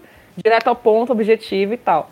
E aí é isso, a proposta inicial era essa, mas assim, conforme o Instagram foi mudando, né, de termos de algoritmo, de, de produtos dentro do Instagram, né, tipo features novas e tal, eu fui perdendo um pouco assim da paciência de lidar com ele, porque tem algumas coisas que você tem que se submeter ali, tipo assim, ele, ele te obriga a usar a feature momento ali que ele tem, né? E se você não usa, o seu conteúdo praticamente não é distribuído, né? Então, com o Reels agora, que é para competir diretamente com o TikTok, né? Se você não faz lá o Reels, ninguém vê seus, seus ninguém bagulhos, vê, né? né? Então começa a dar uma cansada, assim, né? E aí é, o que eu tava comentando um pouquinho antes em off, mas eu falei, não, vou falar na hora propícia. Porque assim, teve a época que saiu a Skull Hops, né? É, não sei se vocês acompanharam, né? Que vocês já estão aí no Canadá. Você, você conhece a Skull mas... Hops, Leandro? É, eu, eu, eu vi. É. Ela tinha meio douradinha e tal. Ah. Uma proposta mais lupulada. Assim. Ah, eu não conheço. É, exatamente. A proposta, tipo, a escola todo mundo sabe e tal, mas eles queriam falar, não, a gente vai trazer. Vai fazer uma IPA da cara que já curte um negócio mais lupulado e tal, né? E aí, cara, o que, que foi engraçado? Eu falei assim que o Instagram tava sofrendo o efeito Monange. Porque assim, você via aqueles caras que eles tinham uma. Ele tem uma, um frigobar cheio de tipo assim, a Barley Wine da Goose Island lá, como é que chama aquela lá? É Bourbon Count. O cara tem uma garrafa de Bourbon Count de 2015 maturando na, na geladeira dele, mas ele tem a pachorra de gravar um vídeo falando assim: olha aí pessoal, o que, que chegou aqui, o lançamento da Skull, Skull Hops? Mano, você sabe que esse cara vai beber Skull Hops tanto quanto a Xuxa vai usar Monange. Exato. Não né? vai estar tá acontecendo. É, ele não né? consome a parada, ele não consome a parada, é um merchan, né? Mas cara? assim, é. mas aquilo tipo contaminou o Instagram de um jeito assim que eu falei assim: "Ah, cara, se tem que fazer isso aqui para você ter visualização, né, para você ter o seu conteúdo é, relevante na plataforma, é, não vou fazer, simples assim, eu não vou fazer, sabe? Aí vem uma galera que fala assim: ah, mas poxa, vamos ver se a escola viesse te patrocinar. Fala, não, eu te mando aí um pack da Skull Hops, aí eu falo assim, é, não é Skull Hops, é Skull, Skull Ops. É. Skull Ops. Ops. Tanto que, que ela deu tão errado que, assim, a própria Skull, tipo, parou, assim, a produção foi muito curta, esse bagulho encalhou nos mercados, tipo, literalmente, porque tem um mercado perto de casa que tem uma seção lá bem legal até de cervejas é, especiais e tal, e, meu, essa Skull Hops, ela ficou, ela ficou, ficou na prateleira um tempão, até o momento que eles colocaram, tipo, sei lá, 99 centavos a lata, que era literalmente para desovar, para liberar espaço na gôndola. Nossa. Então, assim, foi um produto que Mega nitidamente flop, deu muito né? errado mega flop. E aí eu tenho vontade de chegar em alguns, se eu pudesse, né, ter a oportunidade de me confrontar com alguns desses beer influencers que na época fizeram puta propaganda da Skull Hops. Vontade de chegar e perguntar assim: Ó, oh, e aí, você sente falta da Hops, é. agora que não tem mais, que, né, que foi retirada do mercado, você sente falta, porque era tão boa, né? Comprou o estoque para você ter, né? É, pois é. Esses influencers é complicado, cara. É. Esse é um aspecto curioso que eu vejo nas social mídias da vida aí, né? Tanto eu quanto o Leandro, a gente é péssimo nas mídias sociais, é, né? Terrível. Terrível. A gente não e... tem dom pra ser influencer. Não, não, não tem. Acho que até uma. Pô, eu, eu, cuido do É Isso Aí com muito carinho, né? Mas eu sei que ele tem muito pouca exposição, tem uma grande fidelidade das pessoas que ouvem. Mas só agora eu comecei a quebrar um pouco a bolha de pessoas que não me conhecem, que estão ouvindo, assim, sabe? Só agora, mas uhum. uma parada bem orgânica e bem lenta. E muito disso é porque eu me recuso e eu não tenho nem estômago para jogar esse jogo que você tá falando, né, Dani? De, meu, não tem como. Uhum. O, o, Leandro mesmo, a gente, a gente vai fazer um rolê e ele posta nos stories deles o, o rolê que a gente fez duas semanas depois. É? Cara, sabe? Então, eu acho, cara, uhum. que eu, né, claro, micro, perto do, da exposição que a Dani tem, eu sou nada, né? Mas eu acho que o carinho pelo que a gente faz é equivalente. Sim. É aquela coisa de não se vender, né, cara? Igual, tipo, se você quer atingir um público, aumentar a sua visibilidade, ah, Igual teve do Oscar lá o tapa do Will Smith. Pois é. Se você quisesse ter visualização, cara, era só fazer um post do tapa do Will Smith que você ia alcançar um monte de gente. Eu só fiquei sabendo uhum. que o Oscar tava acontecendo por causa que eu vi uma notícia de alguém falando sobre o tapa. O Oscar, cara, o, olha, a gente poderia até. Aqui a gente tá falando de cerveja, mas é vale a gente falar, mano, da negócio bizonho que é o Oscar, né, cara? Formato mais antigo e, e, e velho, é, decadente. totalmente antiquado, né? Tanto antiquado, que essa questão questão do tapa do, do, que aconteceu lá, do, do evento que aconteceu. É, a punição saiu esses dias, acho que ontem até, foi que o Will Smith ele está proibido de participar da cerimônia, seja como indicado ou convidado, pelos próximos 10 anos, né? Hum. E aí tem uma página do Instagram lá que eu sigo que levantou essa, essa questão, tipo, ah, que, que você acha, né? Você acha que foi uma punição justa? O que, que você acha tal? Eu falei assim, eu acho que, na moral, ele deve ter cagado baldes para isso. Porque, assim, uhum. a essa altura do campeonato, não faz diferença nenhuma na vida dele, sabe? Uhum. Ele já é um cara reconhecido, ele já é um cara querido pelo público, e as pessoas não vão se importar que se ele fizer um filme e não ganhar um Oscar, porque tá proibido de comparecer foda lá. Foda-se. Tipo, foda-se, as pessoas vão continuar assistindo os filmes dele porque ele já tem um público cativo. É, é, aí você vê onde que só na cabecinha deles, da academia, que eles acham que eles ainda são relevantes, porque é. eles não são mais, né? É. E, e, além disso, falta, meu, o, o, o, que aconteceu, mano, é uma falta de sensibilidade muito cabulosa. Porque o cara, mano, teve os últimos anos aí foda com os lances com a esposa dele, traição e o bagulho todo, né? Aí ainda vai lá o mano e cutuca, tá ligado? O vespeiro com. Cara, porra, velho, pelo amor de Deus, deixa o cara em paz, assim, sabe? E ele, mano, Imagina a galera criticando, nossa, foi lá e deu um tapa. Imagina nós, velho. É. Você já tá pistola com a tua vida que tá dando tudo errado. Porra, cara, não, sei lá, velho. A galera às vezes se incomoda tanto com coisas pequenas, né? E não se incomoda com o que realmente deveria se incomodar, né? Então, hum. assim, estão acusando o Smith como se ele tivesse ido lá e espancado o Chris Rock. Hum. Nada mais foi do que aquele tapa corretivo que todo mundo levou na infância dos pais hum. e era necessário. Uma coisa é agressão, é assim, tipo, não, perder completamente a, a cabeça, entendeu? Tipo, de, começar a descer soco e tal. Não, o cara foi lá, ainda ajeitou o paletó, saiu na maior classe, voltou e sentou. Quer dizer, é um tapa educativo, porque assim, se falar pra você parar não funciona, então, quem sabe um murro na tua boca faz você calar a boca, né? Exatamente. Vocês lembram do vídeo da Havaiana de pau? Hum, cara, foi muito, foi muito Havaiana não de é pau. Não é confortável, mas ensina, seus filhos a terem boas maneiras. Exato. É. As crianças pretas amadas. Ai, caraca, muito bom.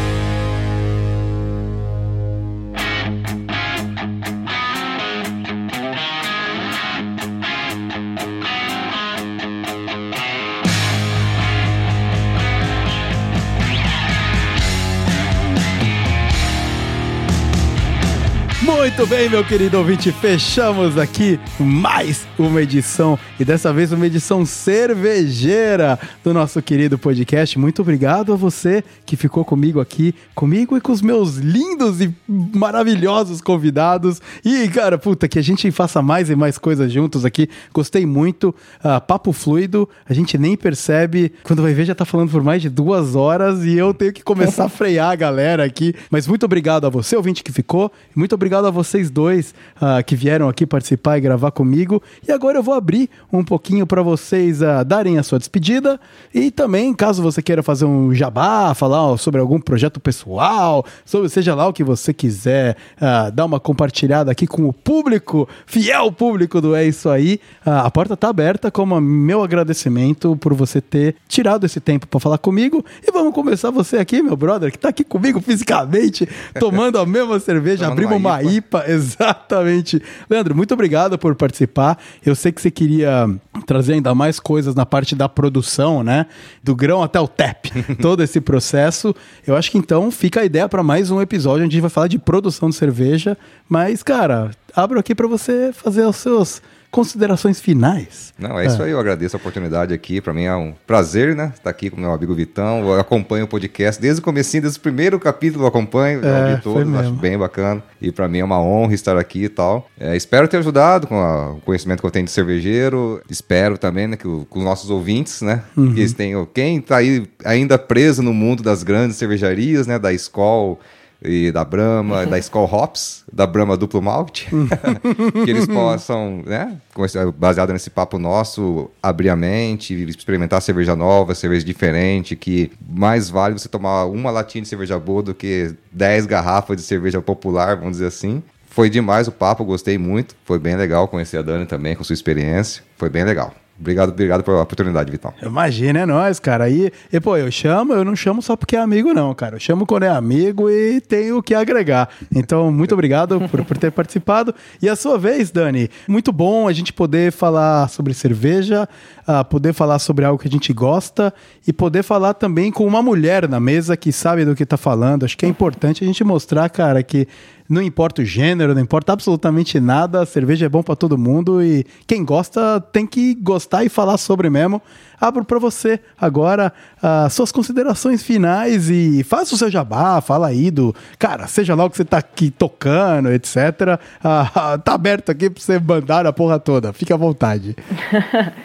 Então, queria agradecer novamente aí, Vitor, pelo convite. Queria mandar um salve pro meu brother André aí, é, por, indiretamente mesmo sem saber, mas por ter me apresentado o podcast É Isso Aí. Né, foi, foi o episódio que ele participa lá falando sobre música, que assim que eu conheci o podcast. Queria agradecer também o Leandro pela participação, assim, no, no, a gente fez um grupo de WhatsApp, né, já trocamos algumas informações ali antes de vir aqui gravar, foi bem legal. Para quem estiver escutando aí o podcast, então esse canal no Instagram que a gente falou aqui, o meu é Asbreja da Dani, uhum. Asbreja da Dani, porque paulistano não tem plural, é dois pastel e um chops. né? Então, assim, quiserem me seguir lá, né? Eu, eu não tô assim tão postando tão ativamente, mas tem alguns posts lá do, do arquivo que vocês podem ver. Eu tô, tenho postado mais stories quando eu vou em alguma cervejaria. Eu posto assim em louco, né? O que eu tô tomando ali na, na hora e tal. E é isso, eu acho que assim, tudo que a gente puder compartilhar de conhecimento é sempre muito bom, né? É, trocar essas experiências, que nem eu falei, não adianta nada você é, ficar ali lendo rótulos e, poxa, vai lá no Antep de ver as reviews e tal, mas, cara, nada como você trocar uma experiência ali de conversar com alguém que, que entende ali do processo, de como é feito, né, e tudo mais, e, e de outras pessoas que consomem o mesmo produto que você, sempre legal. Então, espero aí ter uma oportunidade, quem sabe, de vir novamente, né, a gente vai falar um pouquinho mais sobre harmonização, uma coisa mais específica, e se rolar, eu volto aí com o maior prazer. Com certeza, já ficou aí o seu autoconvite e fica o meu convite oficial de volta. Vamos fazer algumas formações que eu faço aqui, não é isso aí, elas funcionam muito bem. O papo é orgânico, o papo é de verdade, assim. Uh, e esse foi um deles. Esse foi um deles. Eu fico muito feliz, a vocês dois. Então, ouvinte, se prepara que nós vamos falar de mais cerveja. Nós vamos falar, cara, vamos falar de harmonização. Vamos falar mais né, da, da parte do, da, do, da, produção, do conceito. Que é bem legal. A gente queria hoje trazer um, um, uma, um overview, né, uma visão um pouco mais geral sobre a cerveja. Dani, muito, muito, muito obrigado mesmo por topar, de repente vir falar com quem você nem conhece direito. Espero que tenha sido uma, uma experiência positiva. E já que você está aqui com se convidando para voltar, é porque foi. Então. Exatamente. e é nesse tom de comunidade, positividade, de fazer novos amigos, eu finalizo mais uma edição do É Isso Aí. Uh, você, meu querido ouvinte, já sabe como o jogo é jogado. Eu faço isso aqui de graça para você poder consumir, levar não só entretenimento, conhecer um pouco sobre os assuntos diversos que a gente traz aqui, embalados num groove musical, porque vocês sabem que eu adoro o groove musical. Então, venha falar comigo. É a melhor maneira de você agradecer ao trabalho que eu e os doentes da produção aqui a gente toca. Vem dar um alô, fala comigo, fala, puta, você poderia falar sobre tal assunto, me convida, sabe, essas coisas. A porta tá aberta para você acompanhar. É só nos seguir no Instagram, no bardado, maldito Instagram aí que a gente tem falado por arroba podcast underscore é isso aí. Ou Caso você queira entrar em contato comigo, a pessoa Vitor, arroba V underscore Starzinski, eu tô de portas abertas para vir e trocar uma ideia com você. Se você conheceu a gente nesse episódio, dá uma conferida, teve muito papo maneiro que já rolou e compartilha para um amigo, dá aquela força brabíssima pros irmão que tá aqui na correria do podcast, o podcast de verdade, né? Então, nesse tom muito maneiro. Muito obrigado, meus queridos convidados. A gente fica por aqui. A gente se vê no próximo episódio. Tchau, tchau.